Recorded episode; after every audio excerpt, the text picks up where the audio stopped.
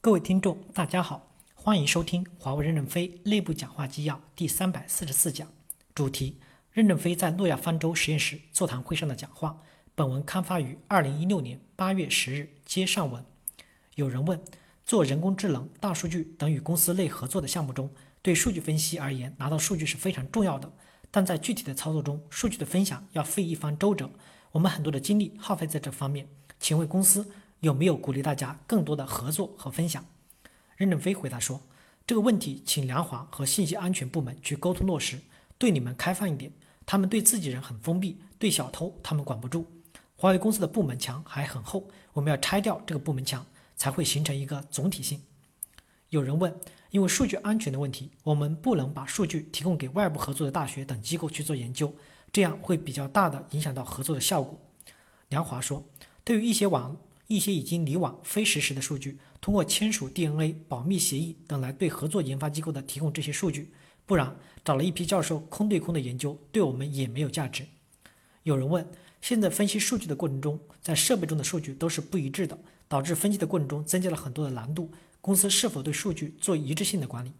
梁华说，这是我们现在的一个问题，数据的一致性管理确实有很大的问题。未来如果要做大数据分析和人工智能，我们要做好基础数据的一致性，包括数据的收集、清洗，这样才能够加速人工智能方面的研究。有人问，传统模式是对确定性网络的部署上线，而人工智能是从小学生学习，形成封闭闭环不断成长的过程，其带来的冲击是传统的工作模式和方法需要改变的。你怎么看人工智能带来的挑战和风险？又如何在万亿级的网络上快速的推动新的模式的部署和闭环？任正非回答说：“对于整个 GTS 有一个系统性的假设性的规划，业务变化这么快，这个规划实际上就是鬼话。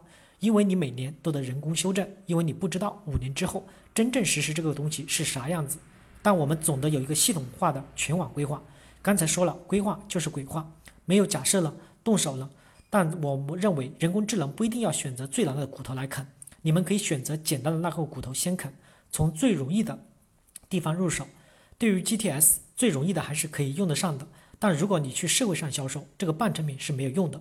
我们公司却可以用你的半成品，这样你们就得到了及时的信心鼓舞。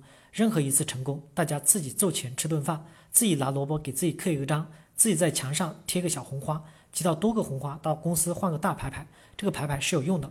将来我们用大数据扫描看哪个人的牌牌多，先拿来研究一下，看这个人能不能提拔，赶快拿来看一看，一看这小子应该破格提拔。干脆当元帅算了，别当巴顿了。现在大家都是高文化素质的，若他被否认了，能够第二轮上来的机会还有多少啊？少啊！我们以后都是这样的一个管理原则：成功则贴大牌牌，失败也拿萝卜做个牌牌。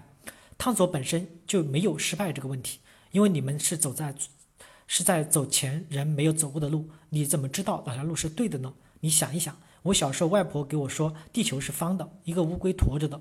连我小时候都认为地球是方的，因为外婆给我们讲故事的时候说的。你走呀，走到边边上的时候，咚就落下万丈深渊去了。科学本来就是对未知领域的探索，就不可能没有错。走了一条路，发觉路此路不通，但是还有小鬼、王八不相信此路不通。一百年或两百年以后，有人沿着这条破路往前走半步，通了。我问一句话：把水烧开了能消毒的原理，谁不懂？其实它就是一张纸，但是一千多年前，人类就不知道高温能杀死细菌，是巴斯德在研究啤酒的过程中发现高温能杀死细菌，从此开创了人类的新纪元。包括空气动力、飞机发动机那些理论上的方程算法，其实就是一张纸。人类社会走过这么曲曲弯弯的路，我们今天已经开始摸到真理的脚了。不要总认为我们做这个事情是失败了。什么叫成功失败？你走了此路发觉不通，你告诉你的同志这条路走不通，咱们换条路走，那也是成功。在这些所谓的失败过程中，也培养了你极大的经验。就比如，当年 IP 战胜了 ATM，增加了路由便利性，牺牲了食盐。今天 AR、VR 碰到食盐问题，ATM 类的技术又要起作用了。在人类的长河中，对未知的探索没有失败这个词，这样你们心头就踏实了，我们的信心鼓舞起来了。我们认为人工智能的半成品，我们也可以用。不要老是认为我们又失败，我们有些人认为有失败，所以就跑了，可惜了。我们培养了你这么长时间，换一个岗位照样能打胜仗。我们评价一个人，不要用简单的黑白分明的评价方式，这样的方式不行。